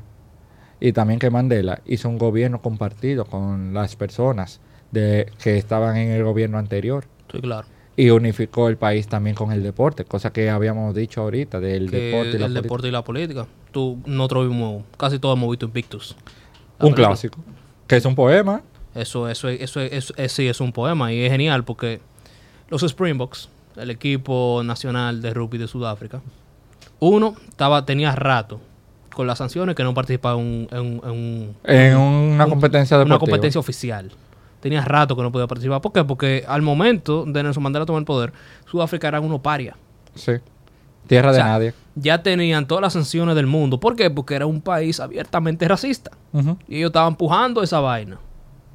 ¿Sabes lo que todavía es racista en el 93? Un país abiertamente No. racista en el 93 el 94. O sea, no digo Es- racista en el 93 no. porque, ok, hay- todavía hay gente racista en el 2020 2023 No, ahora. pero eso Pero no es- un estado abiertamente racista, En los 60 pasaba mucho. está pero bien, ya, pasaba. Pero, ya, en los Tú 70. estás forzando el mingo. no, en los 70 ya estaba fuera de moda, como diría. Estaba fuera de moda, entonces estás forzando el mingo en los 90, Ujú. todavía con esa vaina. Y ese país se lo estaba llevando el diablo con todas las sanciones del mundo. Y suele pasar. Entonces hubo que ceder. ¿Y qué pasa? El país estaba dividido, obviamente. Porque estamos hablando de no es de todos los años del mundo con el apartheid. El apartheid no, es- no, no era de no era de par de días. Era Gente había nacido y había muerto en el apartheid. Sí. Entonces, ¿qué dijo? Cogió a los Springboks, que era un, un símbolo de ese racismo. Ya había un jugador negro ahí, Un progreso. un progreso. El Jackie Robinson de ese equipo. El Jackie Robinson de ese equipo. Muy, muy- muy- muy buena esa. El Jackie Robinson de ese equipo. Y dijo, ok, déjame verga con esa vaina. Vamos a organizar el Mundial de Rugby. No es barato. No es barato organizar un Mundial de ningún evento. de ningún deporte. o sea, Ahí- nosotros hicimos no, Panamericano no. que no abrió el pecho. No, cualquier actividad deportiva que uno sea anfitrión, normalmente se genera más pasivos que activos. Grecia 2004 con los Olímpicos. Uf. La última... Santo- Juegos Panamericanos Santo Domingo 2003. Muy mal momento para unos Juegos Panamericanos. 2003. Pero ya el palo estaba dado. Never forget. Never forget. La última competencia deportiva que terminó con números Ven verde. en verde, de los que hay estadística firme. El Mundial de Alemania 2006. Ok. Tengo que ver si el Mundial de Qatar fue así rentable por el tema de que hubo mucha patrocinadores. y No creo que haya sido rentable. Se gastó demasiado cuarto. Demasiado cuarto. Porque era una estructura que ellos no tenían. Sí. Muchos países que con tradición futbolística tienen ya la estructura. Por ejemplo, no había que bregar mucho para el Mundial de Brasil. El de Sí. 2016. 2014. Perdón, 2014, perdón. 2016 fueron los Olímpicos los. Olímpicos y 2015 el encuentro con el Papa. Tú supiste. Y Los- 2015 también Miss Universo. los reales eventos, o sea, Lula y compañía, Lula y compañía tenían ese país también que aguantaban esos eventos uno atrás de otro, Sí. normal. Aunque después tuvieron las secuelas, lamentablemente. No, Que, va, son par- que es parte normal de la vida. parte normal Hay de la alt- vida. alta y baja, y más cuando tú tienes muchos años gobernando. Y no, y más cuando te explota un escándalo internacional de esa magnitud. Así. Lavallato. Tuviste la serie. Sí, vi la serie, me he tirado toda esa Muy vaina. parcializada la serie. Te creo. Pero. Pero fíjate. volviendo, y eh, tenemos en común de verdad el gusto por Lula. El gusto de ¿No? definitivamente un, líder. ¿Por qué? Porque, uno, sus anteriores estaban comiendo en el Amazonas. Y su sucesor, no, no Dilma, Bolsonaro, se estaba comiendo el Amazonas también. Sí. Estaba casi haciendo competencia con, con, con Collier de Melo, que era otro que se estaba depredando esa vaina. Ese era uno de los dictadores. No, dictador no, pero es después del gobierno, después del gobierno militar, Militar. Ah. Que ya había democracia, que estaba. Cardoso, Collier de Melo, Cardoso fue el anterior a Lula. Sí, Cardoso es un gran estadista. Un gran Y estadista. hoy en día sigue así, como una persona que emite opinión. No es una persona que está activa electoralmente, pero normalmente es una persona que siempre es necesaria para los consensos. Entonces Lula sube al poder. Dijo, señores, yo soy del Partido de los Trabajadores, ¿verdad? Yo soy laborista, pero vamos a, moder- vamos a moderarnos. Y tuvo su propio alviso. Que fue Meireles. Sí, que él era parte de una empresa internacional. Sí, lo sacó de ahí. Venga para acá. ¡Fua! O sea, el tipo puso en su en su diseño económico a la creen de la creen. Los tigres que más saben de esa vaina. Sí. Y eso fue genial. Estabilizó su país de una. No se... No se... Tú sabías que... no se puso inestable y la economía de esa vaina se disparó. Y muchas y muchas economías, eh, muchas medidas económicas fueron imitadas por Danilo. Yo te iba a decir eso. Por ejemplo, Soli- Solidaridad es una imitación de, de, ca- de- de Bolsa Familia, sí. que es una, que una que se llama transferencia, eh, transferencia bancaria condicionada. Que tú tienes una conducta X y tú recibes eso, como si fuera un, un ratoncito. O sea, tú Ah. te portas de esta manera, tú recibes esta recompensa. Muchas de las políticas sociales que implementó Danilo Medina tenía como la mano de lo que se había ejecutado en Brasil, que fue un éxito. Y eso era lo que yo te quería comentar, como el tema de solidaridad, también los planes de educación que se tenían, entre otros. No, y no solo solidaridad, que solidaridad, por ejemplo, Miña Casa, eh, Miña Casa, no, Miña Casa, Miña, Miña Casa, Miña Vida fue otro plan también para vivienda barata. Pero Bolsa Familia, que ahí se crea un dilema de que la gente realmente es pobre porque quiere o por el incentivo. Porque el incentivo que te da solidaridad no es para tu sacar, no es para tu salir de la pobreza. O sea, nadie deja de trabajar por ese incentivo. Ujú. Déjense de, de- déjense de eso. Sin embargo, Eso como un empujoncito. un empujón, sin embargo, la conducta que tú coges por tú tener eso, Eso sí te es. sacan, te sacan de ahí. Entonces, digamos que sin el impulso la gente no, sin ese impulsito, la gente no lo logra. Aunque sea como quien dice por sí sola que la gente lo hace. Pero necesita como ese, como esa ayuda. Necesita esa ayuda. Y esa, eventualmente esas personas, Ahora depende Con esa- qué tú vas a hacer con esa con, ayuda. con esa, con, no solo qué va a hacer con esa ayuda, con esa conducta que adopta el que recibe esa ayuda, eventualmente la deja de usar. Sí. Eventualmente te lleva a tú no necesitarla. Y ha pasado. Y se parece mucho al discurso de Dulio y Danilo. Saqué tanto dominicano de la pobreza. Sí. Viene de ahí. Y en parte le creo. Independientemente de mi opinión que yo tenga sobre, No, sobre ese discurso político. En parte le creo. Sí. Que es entendible por qué tú dices eso y también que estamos en democracia, podemos opinar lo que creemos. Digo que sí, que sacó dominicano de la pobreza. No creo que sean esos números. Está bien, discúlpame. No, pero el tema sea- de números no se decide porque no llevé las estadísticas, pero de que se, ha- y se Sí, implementaron. sí, se Y implementaron. de que hubo ciertas personas que sí lograron Y salir. funcionó, sí. Estoy seguro de que funcionó. Claro que sí. De eso, de eso no me queda duda. Wow, pasamos de Congreso a historia política. No, tú sabes lo que pasa, Julio, que Ajá. nosotros tenemos demasiados temas que normalmente nosotros de un momento a otro como cambiamos. Porque el tema original era hablar de- supuestamente de Congreso. Yo quería hablar de Congreso, por ejemplo. Yo quisiera que mi Congreso fuera como el de Taiwán. Para estar como en WWE, como Royal Rumble. Yo tuviera, yo, o sea, si mi, el, el- el canal de YouTube del Congreso fuera el más visto por los dominicanos, si fuera como Taiwán.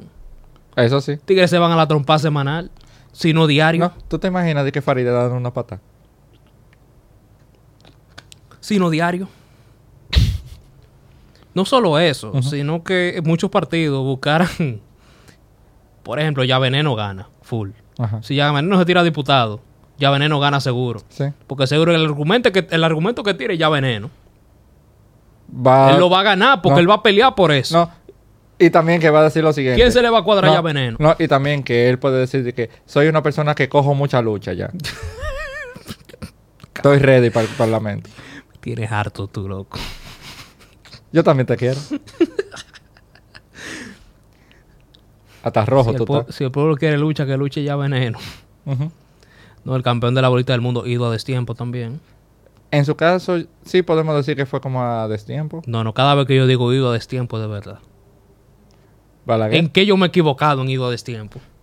Balaguer, ido a destiempo. Sí, así. la es. reina Isabel. Ida a destiempo. Chabelo. No, no, él se fue cuando tenía. No, él, él, él- él- él- era su tiempo ya. Así es. Cuando pase Don Francisco, ¿qué tú vas a decir? Eh, Don Francisco, yo creo que le va a tocar ya porque él no estaba activo. Él no está activo actualmente. Está tranquilo. Él está tranquilo en su casa disfrutando su lo que tiene que hacer un viejo. No como los políticos de aquí. Tú sabes que es lo único que pensiona un político dominicano muchas veces. ¿Que el qué? La muerte. Tiene que ser porque estaba Juan Boy en el 96. Lo que... Ah. El cuerpo por un lado, la mente por otro, pero él estaba ahí. Bárbaro, bájate fuerte. Pero, Perdón, excusa. Pero vamos a hablar de ese tema. Vamos a fijarnos incluso desde la Primera República. Pedro Santana Ajá. fue presidente como hasta casi muriéndose. Te creo. No, es verdad. Buenaventura Valls también. Es verdad. Lili, Lili lo mataron ahí mismo en el poder. Sí, pero en ese tiempo... En ese tiempo... en ese tiempo Era el pan de cada día. ese no, ese tiempo con Lili fue que comenzó eso como pan de cada día. Porque cuando estábamos señor Noel no era el pan de cada día, por ejemplo. Cuando estaban los gobiernos No, azules. no, pero- Sin embargo, después de Lili comenzó lo que era una, una era que yo llamo el caudillismo. O sea, antes de la intervención norteamericana, de la muerte de Lili a la, a la intervención norteamericana, Una inestabilidad grandísima teníamos. mi hermano, o sea, los gobiernos duraban tres meses. Y era porque venía otro grupo de caudillos a tumbarte. Ramón Cáceres fue el que más duró, que fue cinco. Y fue porque modificó la constitución para durar seis años. Y también reprimió la figura del vicepresidente, porque el vicepresidente era el primero que te daba. También, no, y también por la Guardia de Mon. Ah. Fue tan bárbara esa, esa vaina que todavía la gente dice está preso por la Guardia de Mon. Por lo duro que son. Eran duros, sí, porque fue la primera vez que el ejército se reorganizó, como quien dice. Que digamos. Antes era el, el ejército era un grupo machetero. Uno se ríe, pero verdad. Uno se ríe, pero verdad. Sí. Entonces yo quisiera que mi congreso fuera como el de Taiwán, que es un Royal Rumble todos los días.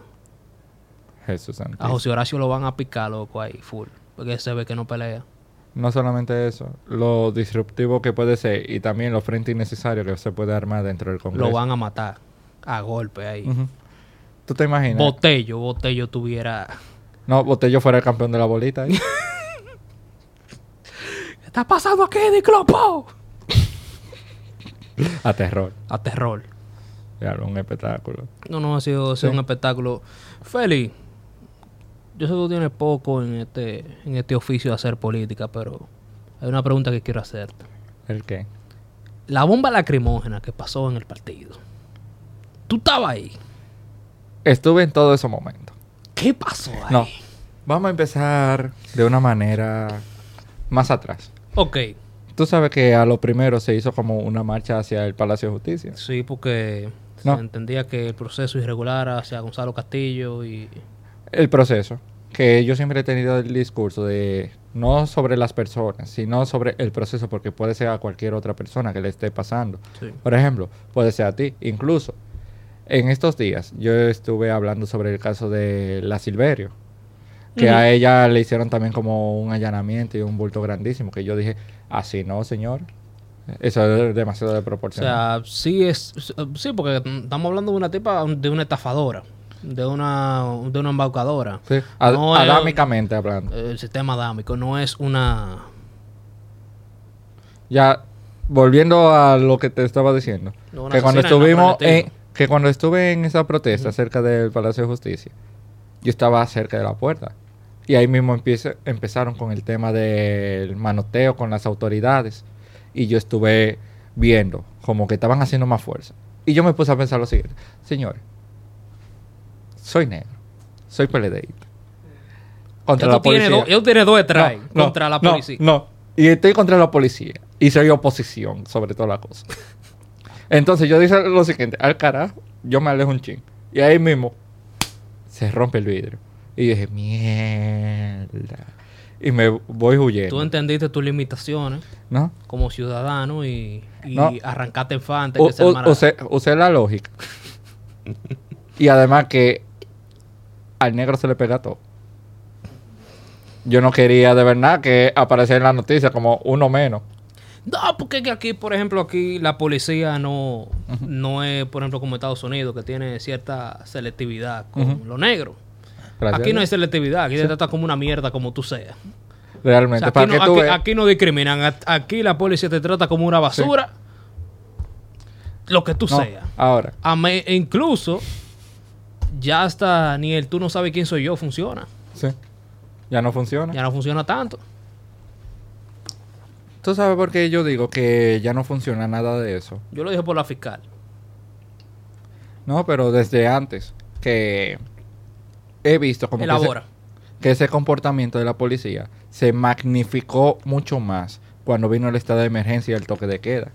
Que ahí como la policía usó más su poder represivo porque eran la autoridad y ellos eran los que decían tú pasa, Tú no. tú no. Y ahí tú lo veías. Cosa que ahora se ve reflejado. Después de que se quitó el estado de emergencia, vemos cómo está la policía. Sí, que en estado de emergencia lo- los muertos no se cuentan. Sí. Tú sabes que están las garantías constitucionales suprimidas. Pero no, pero loco, bájate sádico, pero No es que es verdad. Fujimori, estado de emergencia. adiós derecho, Senado. Adiós, dere- adiós Senado y adiós derechos constitucionales. Incluyendo el derecho a la vida. Pero aquí no se limita el tema de derecho a la No, vida. no, por suerte, no, por suerte, porque no había necesidad. ¿Te imaginas? El Osama se convierte en masacre. Rojo se tiñe el Osama. Si dejamos a la policía hacer lo que quiera hacer. Bueno. Es una. Suena exageración. ¿Es una exageración? Soy turista, veo, pero no opino. Está bien, Félix. Pero fíjate que, ya volviendo a la anécdota. Está bien. Ese día en la Casa Nacional se acabó la reunión y todo eso. Estábamos tranquilos. La gente estaba saliendo normal. Y la policía estaba más cerca de la Casa Nacional. Como la valla no estaba como por el Palacio de Justicia. Y entonces, estaban cerca. Y como de la nada, vieron a los primeros PLDistas y dijeron, terrible, lancemos. Nos tiraron bombas lacrimógenas ahí mismo. Y yo, y yo estaba con algunos amigos, compañeros de partido. Y uno, medio así, cabeza caliente, fue inteligente. Iba a coger como la bomba lacrimógena para devolvérsela a la policía. Y yo dije, loco, tenemos la policía ahí mismo. Tienen pistola y todo eso. Y yo, yo sé bien que no vamos a terminar bien. Y él pensó y dijo, tienes razón. Pero ya la bomba lacrimógena estaba dando su vuelta. Ya tú sabes cómo yo estaba. Dando gritos. Muchacho, que sí que. cuando pierden las águilas. Pero hay Te una tenía, diferencia. que- te la tenía que devolver. No me iba a quedar con esa. Diablo, tú Ok. la tenías. Te- sí, yo soy medio recorcito. Diablo, tú eres, tú eres rencoroso. No, yo no soy rencorista. Yo no. Gracias a Dios. Y te quiero. Yo también me quiero de cuidado. Y también a ti. Eh, ¿Cómo terminó eso entonces?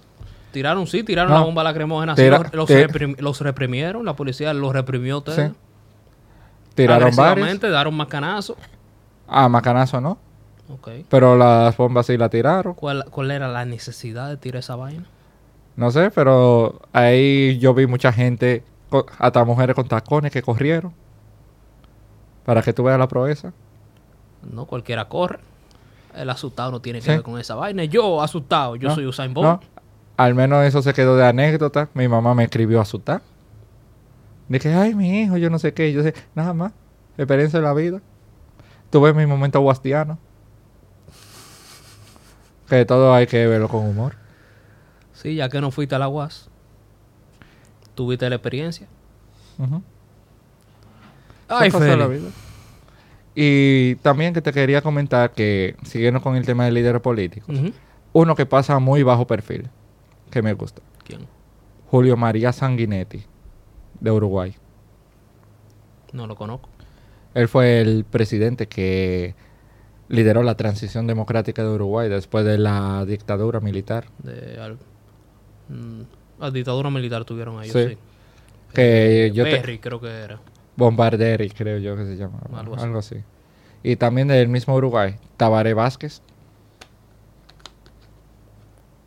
Ahora, ¿Y, y no te gusta Mujica? me encanta. Pero tú sabes algo que me ha pasado. ¿Qué? Con, por ejemplo, con- principalmente con Uruguay. Yo conocí a un expresidente uruguayo, Luis Lacalle Herrera. Ok, Él, es- él es del Partido Nacional, que es el Partido Conservador. sí. Escucha bien, Partido Conservador de Uruguay. Hay, pero hay que ver también qué se llama, por ejemplo, qué, qué significa Partido Conservador Sí. en, en X. Porque, por No. ejemplo, tú puedes ser Partido Conservador y unionista, por ejemplo, en Reino Unido, y tú simplemente eres el partido, el partido status quo. Tú no necesariamente, te, tú no necesariamente eres conservador ideológico. No, pero fíjate, escucha esto de conservador. Y entonces cuando lo conozco le hago la siguiente pregunta, porque resulta que el hijo de ese expresidente es el actual presidente de Uruguay. Sí. Y le hago la siguiente pregunta a Gancho, porque cuando su hijo era diputado, promovió la marihuana legal. Él fue el diputado que promovió eso.